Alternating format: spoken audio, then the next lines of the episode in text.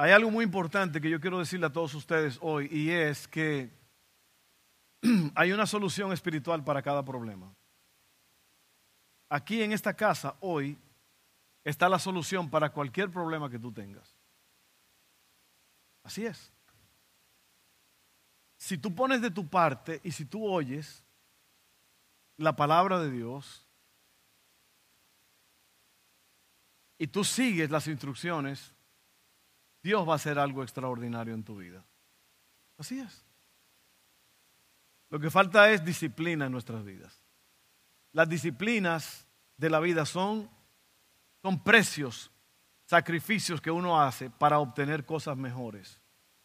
Y la mayoría de la gente no, no quiere disciplinarse.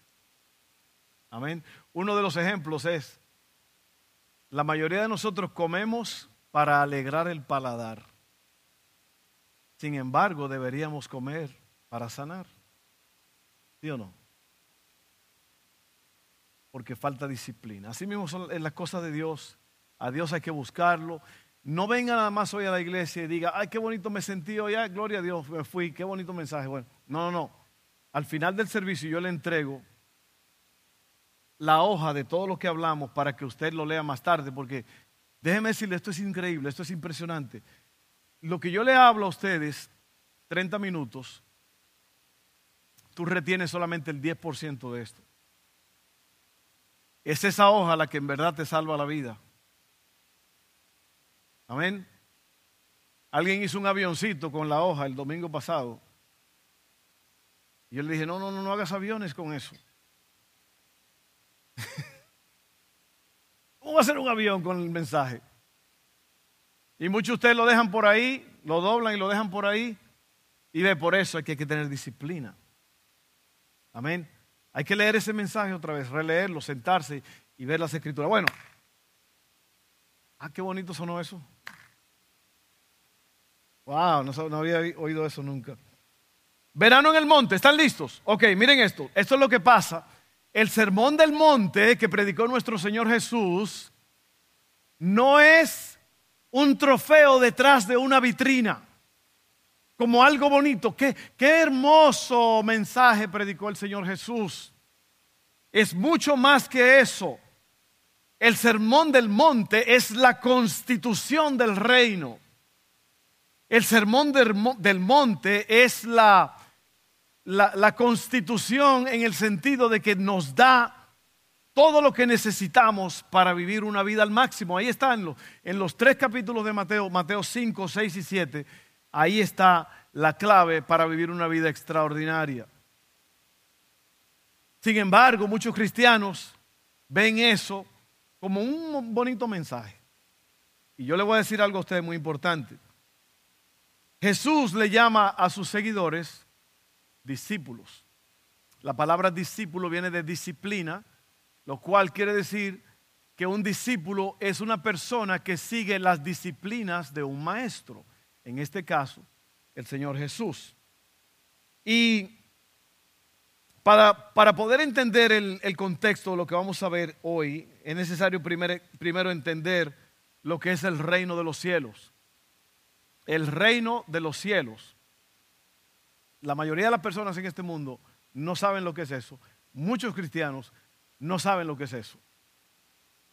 El reino de los cielos, Jesucristo dijo en Mateo 7, busquen primeramente el reino de Dios y su justicia y todas las demás cosas serán añadidas. ¿Y qué busca la gente hoy? La gente busca esto, la gente busca aquello, la gente busca eh, cosas que creen que le van a hacer la vida mejor. Y en esta vida hay que esforzarse, en esta vida hay que buscar mejorías y todo uno.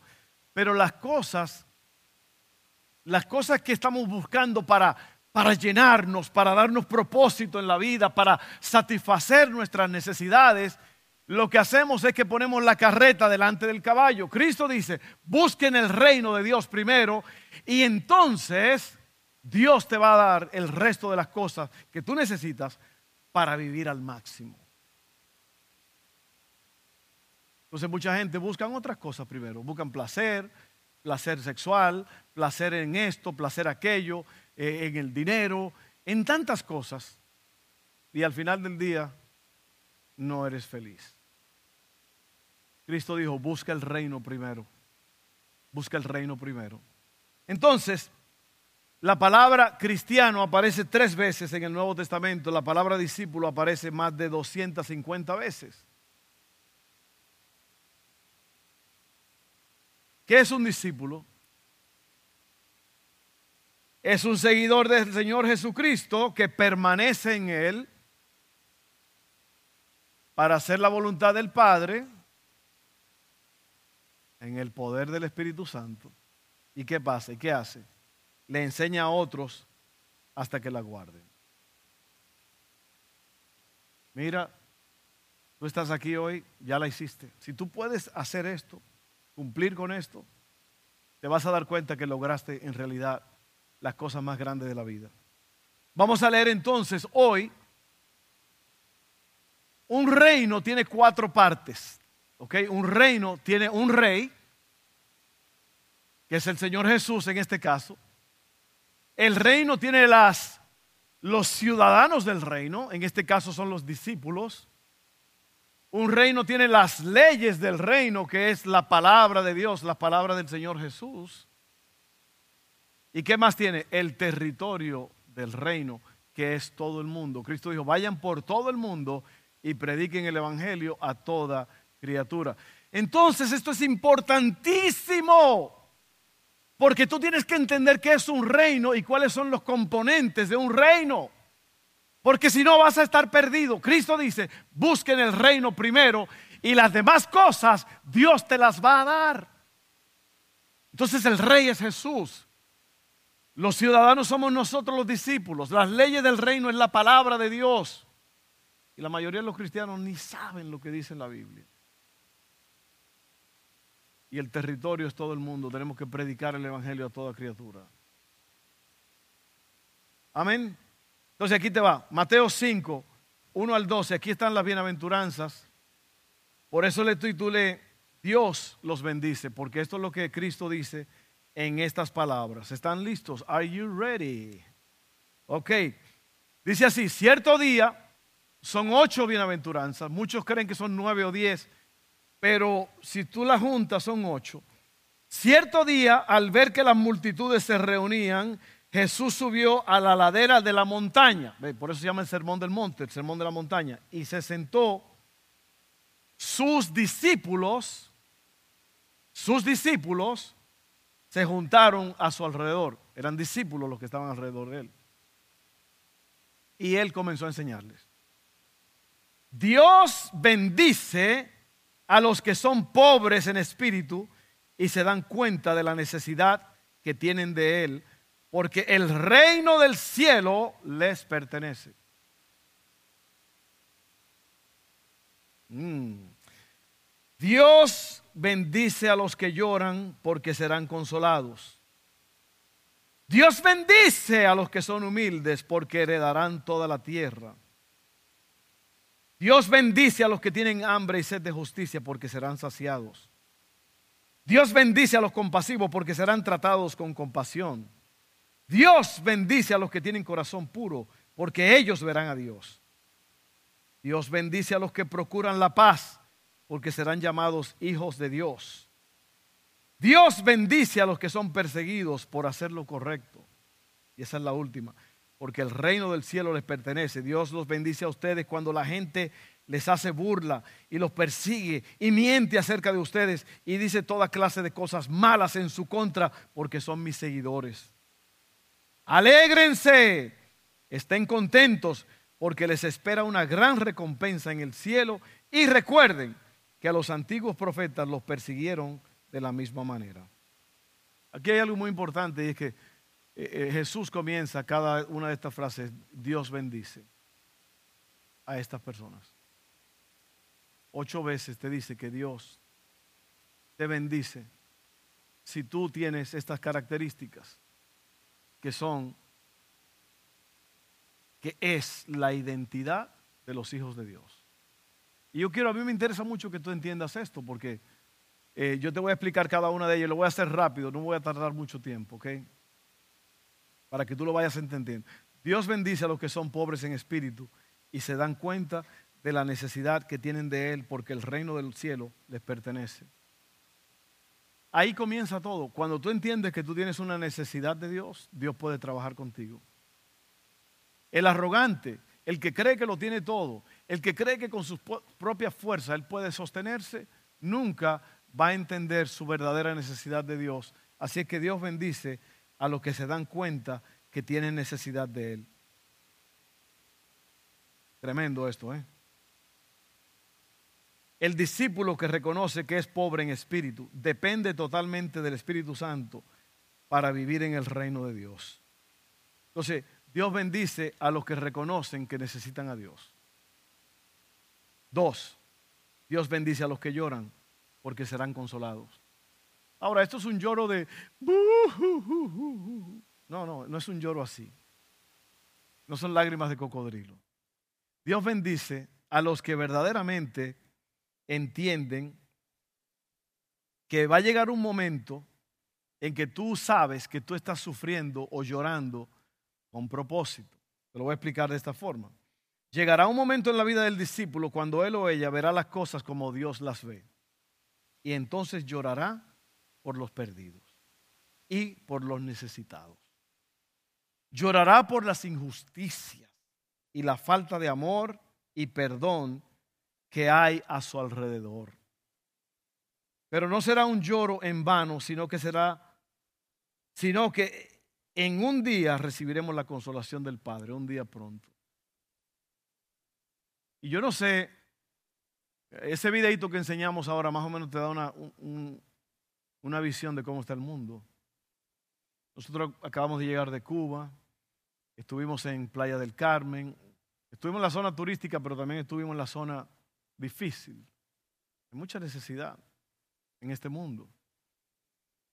Y una de las cosas que yo le pido a Dios cada día como, como persona, todos los días, todos los días, todos los días, yo le pido esto a Dios. Señor, aviva tu obra. En el libro de Habacuc se encuentra eso, el último capítulo.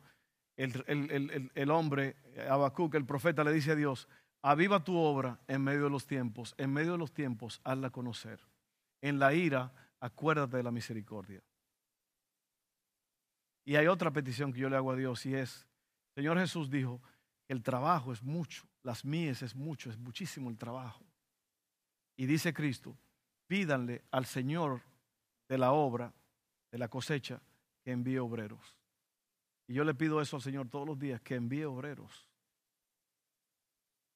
Porque, porque yo siento la urgencia. Y si tú no lloras por las almas perdidas, si tú no lloras por la injusticia, entonces tú no vas a heredar el reino de los cielos. Cristo dice que hay que llorar por las injusticias, por, lo, por, lo que, por el sufrimiento de la gente. Tres, Dios bendice a los que son humildes, porque ellos heredarán toda la tierra. Esta identidad de los ciudadanos del reino de Dios nos habla de personas que son dóciles, obedientes, sumisos, manejables, disciplinados, dependientes de Él. El manso o el humilde no anda buscando ni promoviendo pleitos y rencillas, sino al contrario, las evita. Te voy a hablar de esto un momento, muy importante. Esto es una de las cosas más importantes que tú vas a oír en toda tu vida, así que abre tus oídos. Tú no eres responsable de, los, de las actitudes, de las acciones de las personas. Vamos a decir, en mi casa o en mi vecindario o en mi trabajo, hay muchas cosas que pasan.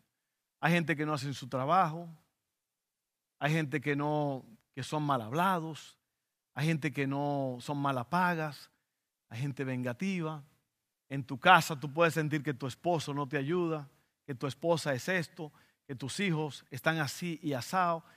Y son un montón de cosas que la gente a tu alrededor hace, pero tú no eres el responsable de ello, tú no causaste que ellos fueran así. Entonces aquí el manso, ¿qué es lo que hace? El manso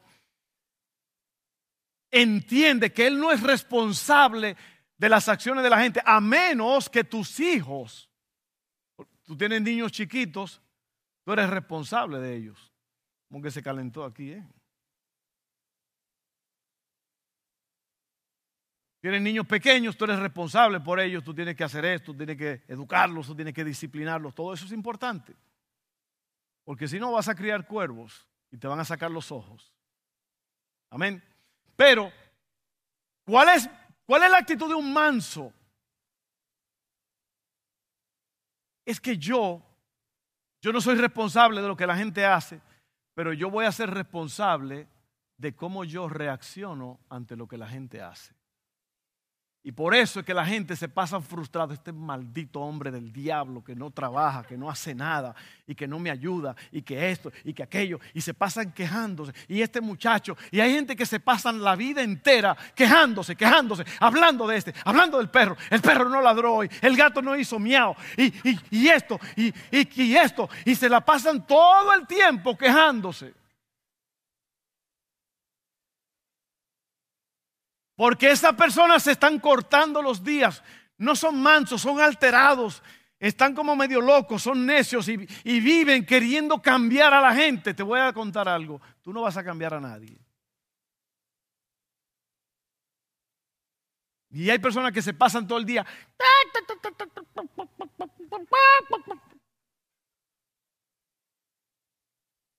¿Usted sabe que las gallinas se ríen de uno? Las gallinas hacen esto, miren.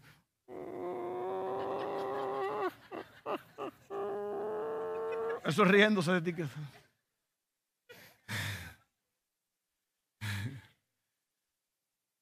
Oiga, tómese un calmante y cálmese. Sí, sí, sí. ¿Sabe lo que usted puede hacer? Usted tiene el arma más poderosa que hay, oración. Ore por la gente y cálmese. Porque hay gente que está alterada todo el tiempo. Esa gente, tú no puedes entrar en el cuarto, tú entras con miedo. ¿Está, ¿Todo bien? ¿Todo bien? Ah, ah, hola, ¿cómo estás? Porque la fiera está así. O el fiero, no nada más son, no las mujeres, los hombres. El fiero en un carro, ¿se acuerdan los fieros? era quién lo hacía el fiero? El Ford. Pontiac. Era un fiero, pero así hay fieros. Hay algunos de ustedes que yo lo veo que están así. Mm.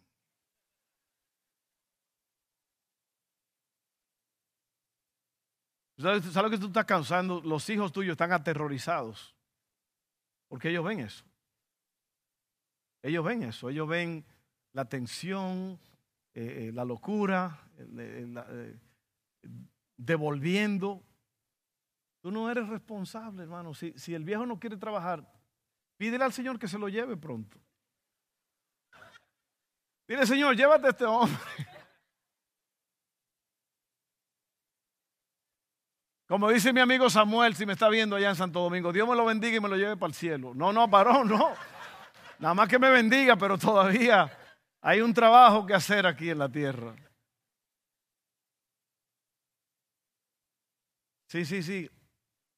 Oiga, cálmese y viva la vida. Ore por la gente. Señor, te presento a mi esposa, mírala, mire mi esposo, mire estos muchachos que andan necios, andan, porque si usted se pasa toda la vida que se le ve esta venita aquí como que se le va a explotar porque usted siempre está enojado, siempre está hablando, siempre está gritando, o esta venita de aquí, que esas son las que indican que algo anda mal. No se crea, yo me acabo de inventar eso, yo no sé. Pero se ve raro cuando una gente está enojada y se le ve esa vena como le sube ahí. ¿Usted sabe cuál es la vena más importante del cuerpo?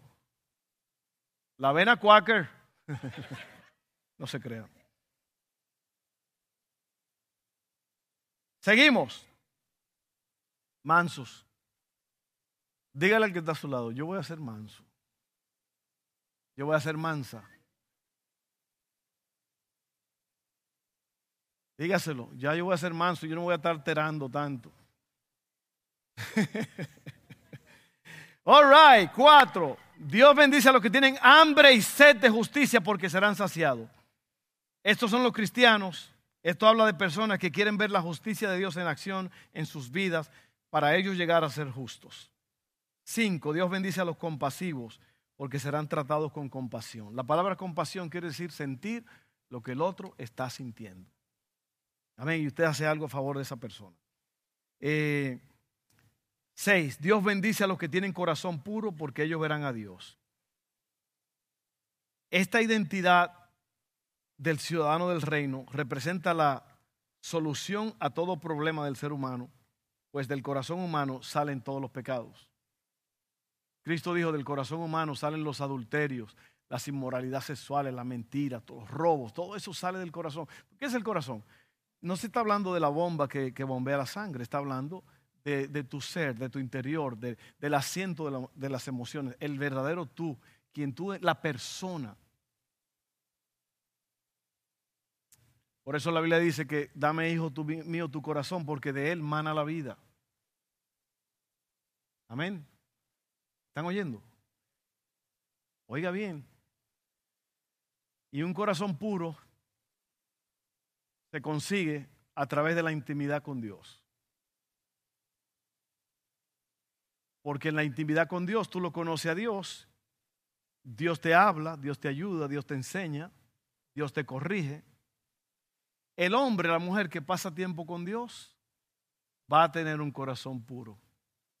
Muéstrame a alguien que anda con un corazón impuro, anda envuelto en inmoralidades, siempre está con problemas, siempre está quejándose, siempre está hablando mal, todo eso es una persona que no pasa tiempo con Dios.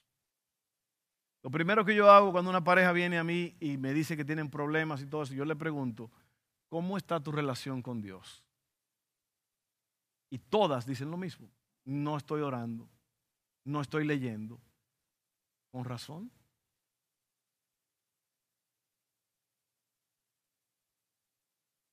Amén. Dios bendice, siete, a los que procuran la paz, porque serán llamados hijos de Dios. Esta identidad de los ciudadanos del reino tiene que ver con algo muy importante, tan importante que los que la tienen serán llamados hijos de Dios. En Lucas 2.14, el mensaje de la Navidad, esto es lo que dice. Gloria a Dios en las alturas o en el cielo más alto y paz en la tierra para aquellos en quienes Dios se complace. Cuando el Señor Jesús envió a sus discípulos a predicar el reino de Dios casa por casa, les dijo que lo primero que tenían que decir cuando llegaran a una casa era un saludo de paz. ¿Por qué? Porque en la mayoría de los hogares no hay paz, sino pleitos, contiendas, disensiones, etc. Los pacificadores son los promotores de paz, tratando de eliminar los pleitos y las disensiones que el diablo ha estado sembrando desde hace mucho tiempo para destruir las relaciones personales. Y yo te pregunto, ¿en tu casa hay paz o hay una guerra que no se acaba?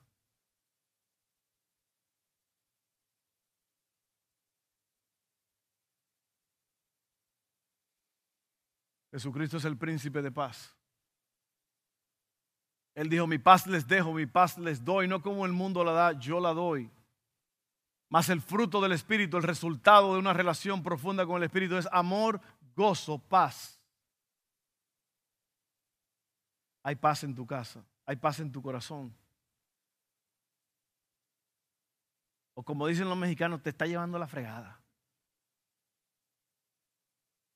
Yo no sé si eso es malo, si es malo, perdónenme, pero...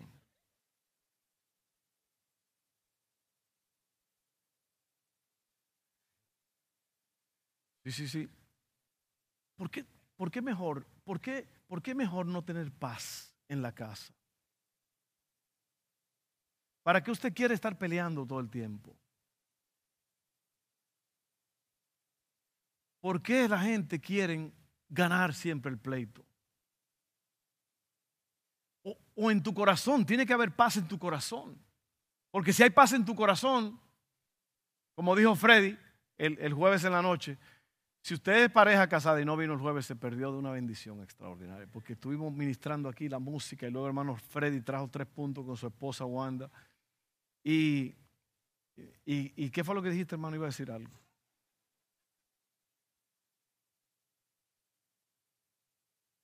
Él habló de la, de la, paz y de los problemas que tienen que hablarse, ¿verdad? Que tienen que hablarse. Si hay un problema, vamos a hablar de esto, vamos a hablar de esto. No nada más explote, sino vamos a hablar del asunto. Somos, deberíamos ser personas civilizadas, ¿no? Así es que, bienaventurados. Ahora, la última, vamos a ver lo que dice. Otra vez vuelvo y te repito, esto yo tengo aquí mucho material, pero por causa del tiempo no podemos darlo. Pero tú vas a leer mucho más de lo que yo he hablado, lo vas a leer en tu casa. Dios bendice a los que son perseguidos por hacer lo correcto, porque el reino del cielo les pertenece. ¿Te das cuenta que dice aquí, después de cada una de estas bienaventuranzas, dice que el, el reino de los cielos les pertenece? Dice así, esta identidad de los ciudadanos del reino de Dios nos habla de la resistencia, el aguante que poseen los hijos del reino. Aunque usted sea justo, no todos van a aceptar ese tipo de vida. Hay otras cosas que la gente dice la carrilla del diablo, la burla. Tus propios familiares se burlan de ti. Y te dicen, ¿qué Dios que tú les mira, estás enfermo? Estás Y mira lo que pasó, ¿qué Dios, ni qué Dios, ni qué nada? Otros te caen encima. Otros hasta le quitan la herencia a los hijos. En el trabajo se ríen de uno. A mí una vez me echaron del trabajo sin ninguna razón porque yo era cristiano y yo brillaba entre ellos. Eso hace más de 100 años. Sí, el tipo me sacó del trabajo. Yo le dije, dame la razón. ¿Cuál es la razón? No, no, nada. Debía haberlo demandado, ¿no? ¿Cómo que nada? Tiene que haber una razón. Es que a ellos no les gustaba porque yo en el break, en, el lunch, yo hablaba con la gente del reino. Y al jefe no le gustó eso. Ahora tenga cuidado usted porque hay que, hay que ser sabios. Uno no puede nada más andar predicando a, todo el mundo en el trabajo. Hermano, arrepiéntete. Cálmese. Tome un tiempo especial y hable con la persona.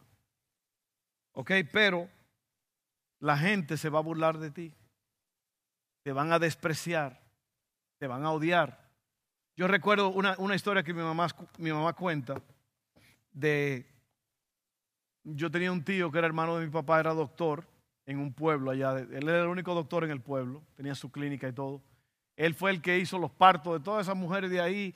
Cuando un muchacho estaba enfermo, él los atendía, mi tío. Y él y mi mamá eran muy buenos bailarines. Ellos ellos, mi papá no era gente de bailar ni nada de eso, pero este, este tío sí. Entonces, suena como un español, este tío sí, hombre, este tío. este tío era el rey de la pista y mi mamá era la reina y entre los dos, cuando ella iba a visitar, ellos se robaban el show. Y a él le encantaba que mi mamá fuera allí porque en todas las fiestas ellos estaban bailando y ellos gozando. ¿Y qué pasó? Mi mamá se entregó a Cristo. Claro, el cristiano sigue bailando, pero baila para el rey ahora, ¿no? Como bailaba David. No en una pista enseñando la mercancía o, o, bailando a una canción obscena, nada de eso en, en público. Eso es diferente lo que hacían ellos. Entonces mi mamá se convirtió a Cristo y dejó eso. Y mi tío sabía lo que había pasado con mi mamá. Y estas son las palabras de mi mamá. Cuando mi tío la vio, que ella llegó allí al pueblo y la vio, le dijo, ay maldita te convertiste. Eso fue como, una, como un lamento. Se acabó el gozo en la pista ya. Pero lo que pasa es que cuando, cuando Cristo viene al corazón las cosas cambian. Y ya tú eres diferente, la gente, tu familia te ve diferente es probable que te, se van a burlar de ti, se van a, te van a atacar. Cristo dice que eres bendecido cuando la gente habla mal de ti por causa de Él. Amén. Y es mejor que tú guardes tu testimonio, que la gente no hable mal de Cristo por causa de ti. Es mejor que hablen mal de ti por causa de Cristo. ¿Oíste el juego de palabras? Que la gente no hable mal de Cristo por causa de ti. de tu mal testimonio, pero que la gente hable mal de ti por causa de Cristo. Así es válido. Vamos a orar. Padre, gracias por este día, por este tiempo. Gracias por tu palabra, es, es, mucho material, pero hemos hablado un poco sobre cada una de estas bienaventuranzas. Y gracias porque estas son características de los hijos del reino. Ayúdanos a ser más como tú. Ayúdanos a vivir en esta realidad. En el nombre de Jesús. Amén, amén, amén. Bueno, yo quiero hacer algo antes de, de venir al altar a orar. Yo quiero orar por, por salvación. Toda la persona que tiene conciencia de pecado tiene que pedirle a Dios un día que salve su alma. Está ahí en Romanos 10. Que si tú confiesas con tu boca y crees en tu corazón que Jesucristo es el Señor y que Dios le levantó de los muertos, serás salvo. Entonces hay que confesar eso, hay que decírselo a Dios para que esto trabaje. Es como el bautismo, lo que hablamos hace un rato, una confesión pública. Entonces vamos a hacer eso ahora. Si tú nunca has pedido a Dios que salve tu alma, este es el momento. Y yo quiero que tú lo hagas porque, hermano, mira, amigo, eso es lo mejor que te puede pasar. Es lo mejor que puede pasar en este servicio que una persona se entregue a Cristo. Porque para eso murió Cristo, para salvar al mundo. Amén. Oren conmigo todos, Padre, gracias por Jesús. Él murió en la cruz por mí con ganas, con ganas. Él tomó mi lugar. Y por esa por ese precio que él pagó, yo soy salvo. Yo confieso con mi boca que Jesucristo es el Señor y que él murió y resucitó. Padre, perdóname todos mis pecados hasta este momento. Y gracias por salvarme. En el nombre de Jesús. Amén. Ahí está. Si tú, tomaste esa decisión y, e hiciste esa oración conmigo en esta tarde, yo te felicito y yo quiero ver tu mano. No tengas miedo. Pastor, yo hice esa oración, nunca la había hecho. Levanta la mano. No tengas miedo. Una persona aquí, gloria a Dios. ¿Alguien más? ¿Alguien más? No tengas miedo. No tengas miedo. Dos. Gloria a Dios. Sí, Señor. Eso es bueno. Hay fiesta en el cielo. Hay fiesta en el cielo.